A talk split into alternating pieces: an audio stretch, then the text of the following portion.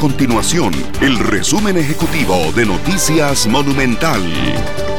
Hola, mi nombre es Fernando Muñoz y estas son las informaciones más importantes del día en Noticias Monumental. Costa Rica registró hasta este jueves 1.939 casos positivos de COVID-19. La cifra representa un aumento de 68 casos en las últimas 24 horas.